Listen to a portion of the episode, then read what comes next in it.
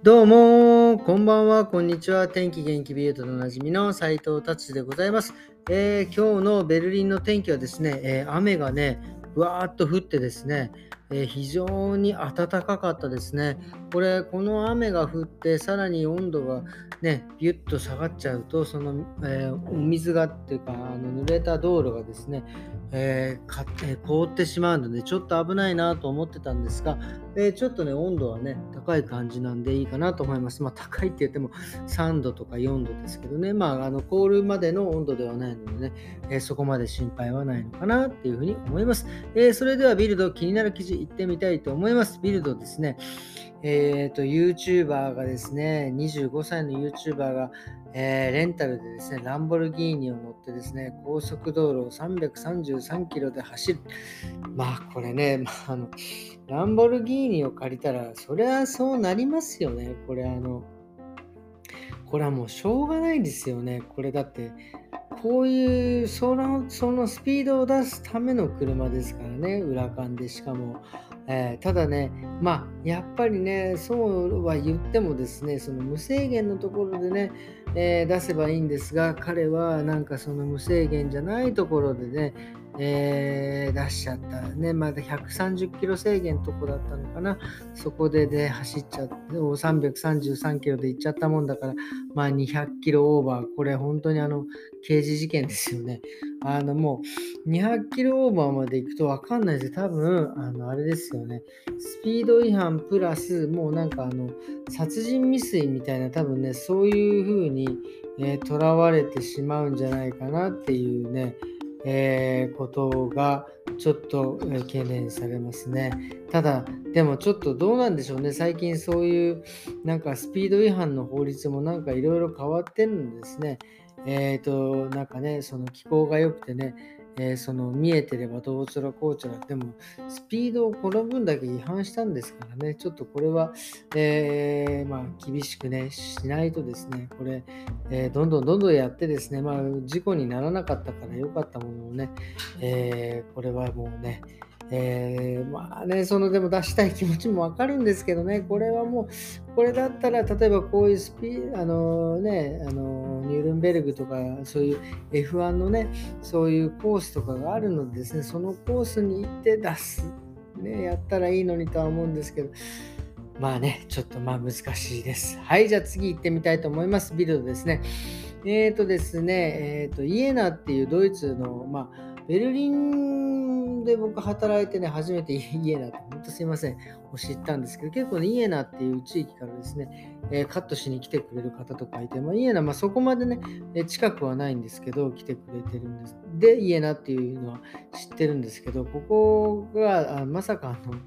あの宇宙開発、ドイツの宇宙開発前にあのアメリカでいう NASA みたいなですね、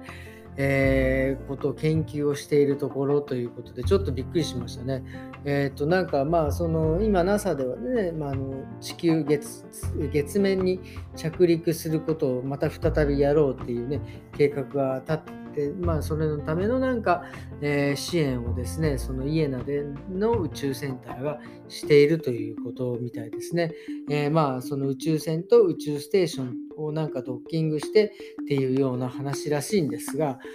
これ実際まあね、あのまあ、こう 間違いなく宇宙にはね、行ってこういうことはやっているんだろうと思いますが、なかなかね、目に見えない、目に見えない、そりゃそうですよね。なんかその、まあ、その宇宙の、宇宙船の中でね、なんかその飛行士の、宇宙飛行士の方がいろいろ、あの、なんていうんですか、あの地球の人たちとなんかやり取りしたりとか、なんかそういう宇宙ではこうですっていう、こうなんか水をこうポンとやってね、水玉がこうなってたりとか、なんかそういう映像をよく見るんですが、なかなかその宇宙ステーションの外からの様子ってね、それは当たり前なんですが、誰が撮るんじゃいっていう話なんですけど、なんかね、なかなかないのでですね、え、ちょっとこれは、まあ、本当にやってるとは思うんですよ。やってるとは思うんですけど、ちょっと、え、っていうねっていうようなね、感じになっております。はい、じゃあ次の記事行ってみたいと思います。えっ、ー、とですね、ドイツでは今ね、非常にゴミ問題が非常に増えております。もうやっぱコロナからですね、やっぱり皆さんその買い物とかを Amazon でやったりとか買ったりとかですね、まあ僕もそうですが、やっぱりいろんなね、通信販売でこうネットで買ったりするとですね、えー、その粗大ごみ、段ボールだったりとかですね、まあなんかいろいろそういうゴミがたくさん出て出るんですが、本当ね、えー、と今ドイツでもこれが非常に問題になっててですね、えー、と今ですね、平均で1日、ドイツ人はですね、1日に1人1キロ以上のゴミを出しているということですね。昔はですね、476、476グラムだったのがですね、まあ今もう1キロ出してるということ、まあ、倍以上ね、出してる。これまあ1人がそうですからね、で全体で言ったらね、もうとんでもない数字にえー、なってますね。だから1.5%増えてるんだから60万トンぐらいなんか平均で増えてるみたいな感じになりますね。でもこれはもうね、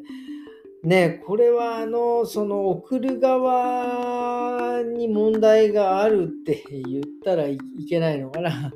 まあそしたらね、アマゾン頼まなきゃね、買いに行けばいいじゃんって、でも買いに行ってたところでね、なんかそういう、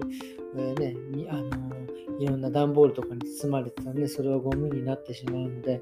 まあね、これはどういう風になっていくのか分かりませんが、えー、粗大ゴミがね、そろそろもうピークに達していくという、まあ、粗大ゴミってその段ボールとかだけじゃなくてね、そのテレビの書きあの、ね、取り替えだったりとか、まあ、クーラーはないけど、まあ、そういう電化製品とかですね、なんかそういったもののいろいろ冷蔵庫だったりとかね、それを、えー、皆さんね、こう取り替えてですね、また新しいの買う。で、その古いやつがどんどん増えていくっていうね、ピークが今もう結構来てるみたいなんですよね。なので、これをね、政府の方たちは、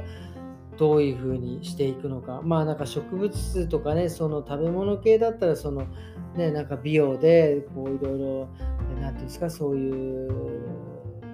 餌だったりとかそういうのになれなっていくとは思うんですけど電化製品とかねプラスチックっていうのはこれもどうにもならないですかね。だからもちろんもう再生利用するしかないですよね。なんか溶かして加工してなんか違うものに変えていくという風にねするしかない。プラスあとはそのプラスチックのようなものはねなるだけ使わないでいくというような感じでしかないんじゃないかなっていうふうに思いますね。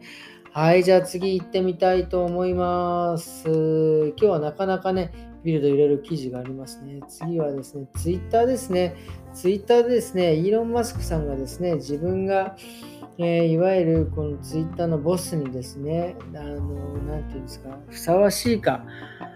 えー、ふさわしくないかということをですね、ユーザーの方たちにですね、質問をしたところですね、それでまあもしね、自分がもしその支持されないのであれば、もう引退するというようなことを言っておりました。で、それのね、結果が出ました。えー、結果はね、どういうことかというと、えー、やってほしくないという人がもう圧倒的に52%。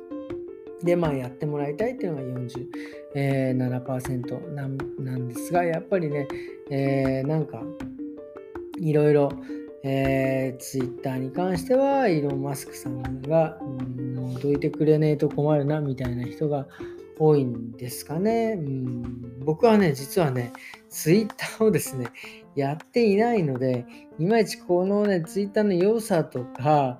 これがないとダメっていうのがね、ちょっと一概にね、いいとも悪いともなかなか、えー、言えないので、まあ、あのー、僕はですね、まあ、イーロン・マスク氏は僕これやった方がいいと思います。ね、やっぱりその、ね、まあ、いくらあのベンチャーでね、株を買ったからといって、まあね、好き放題ということはしてないと思うんですけど、やっぱりね、なんかその辺のね、責任じゃないけど、しっかりトップに立ってですね、えー、いろいろなんか見せてもらいたいなと思います。まあちょっとそれね、期待も込めてもあるんですよね。っていうことでございます。はい、ということでですね、今日は、えー、ビルドだけでね、ちょっとね、久々にお腹がいっぱいになってしまいましたね。ちょっとね、なんかいろいろちょっと今日はね、紙の話もしようかなと思ったんですけど、なかなかね、ビルドが僕、僕好みの記事で、ほんと申し訳ないです。もう、